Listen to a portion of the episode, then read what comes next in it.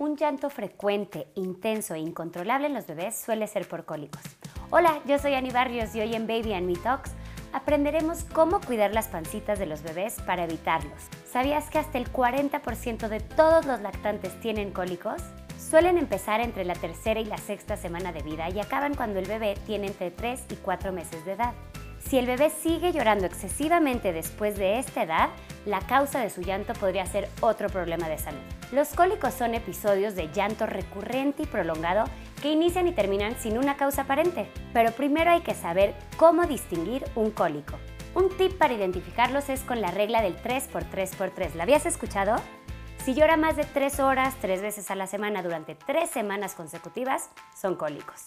Habitualmente el llanto es agudo y hay movimientos en sus piernitas. Algo que te permitirá identificarlos es que el llanto no se detendrá aunque lo consueles o lo cargues. Estos episodios además suelen ocurrir durante la noche, sí, cuando estamos más cansados los papás. 1. ¿Cuáles son las causas del cólico? Si bien no hay una causa clara del cólico del lactante, sabemos que son normales, pues su sistema digestivo aún es muy inmaduro, por lo que no deberíamos preocuparnos.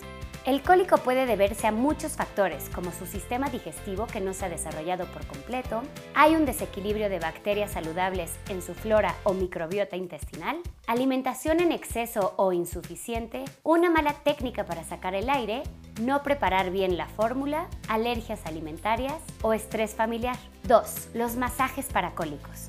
Como el sistema digestivo del recién nacido está adaptándose a la alimentación, una buena forma de ayudar a su sistema digestivo es con masajes, para que el alimento transite mejor. Las palmaditas en la espalda no son suficientes, hay que ayudar a sacar el aire de sus pancitas y estas técnicas te pueden ayudar. La técnica de círculos. Siguiendo el sentido de las agujas del reloj, empieza con suavidad y luego aumenta ligeramente la presión entre el ombligo y la cadera, hacia abajo, Hazlo desde las costillas hasta su pelvis. Si lo notas inquieto, tranquilízalo con tu voz. Abanico. Dibuja un abanico con las dos manos, siempre de izquierda a derecha, para disminuir el dolor.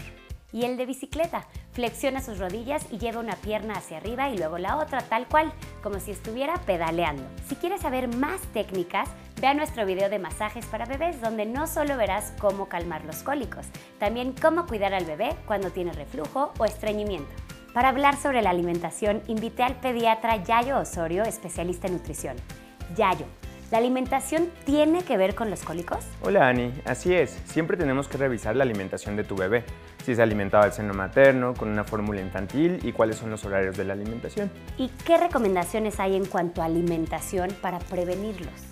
La recomendación es la misma independientemente de si tu bebé tiene cólicos o no tiene cólicos. Dar leche materna los primeros seis meses de edad de manera exclusiva. Recuerda que la leche materna contiene proteínas optimizadas tanto en cantidad como en calidad, oligosacáridos de la leche humana, que también los conocemos como HMOs, probióticos como L. reuteri y cientos de nutrientes que pueden aportar al beneficio de la salud de tu bebé. Si los cólicos empeoran o existen algún síntoma adicional, lo mejor es consultar a tu pediatra. Algunos pediatras recomendamos probióticos como el reuteri o un tratamiento médico en el caso de que sea necesario. A partir del primer año de edad hay leches de crecimiento que contienen ciertos nutrientes y compuestos benéficos como probiótico, L-reuteri, fibras prebióticas y proteínas optimizadas para evitar el cólico, reflujo y estreñimiento en los pequeños. 3. Las técnicas tranquilizantes para el bebé. Son muy útiles y pueden servir como una lista de cosas a seguir para disminuir el llanto. Por ejemplo, caminar con el bebé, subirlo a su carreola, llevarlo a dar un paseo en el auto, usar un chupón, darle un baño tibio, envolverlo en una manta, poner ruido blanco, colocarlo boca abajo y controlar los estímulos visuales. Puede que algunas funcionen una vez y al día siguiente ya no. Por eso es importante no dejar de probarlas todas. 4. Cuidado con el síndrome del bebé sacudido. Al tratarse de un llanto, la verdad, incontrolable, Muchos papás llegan a estresarse tanto que sacuden a los bebés para calmarlos, pero esto puede causar daños severos en su cerebro o tener consecuencias importantes. Es por eso que debemos tener, además de una red de apoyo, conocimiento de técnicas para calmar a los bebés y muchísima paciencia. Respira hondo, piensa que es parte del desarrollo del bebé y que aunque se siente eterno en el momento, en unos meses pasará. 5. Consultarlo con tu médico. A partir del primer año existen leches de crecimiento que contienen proteínas optimizadas, fibras prebióticas y probióticos como el reuteri que nos ayudan a prevenir cólico, estreñimiento o malestar gastrointestinal en tu bebé. Y no olvides cuidar de ti. Esos momentos suelen ser muy pesados, lo sé.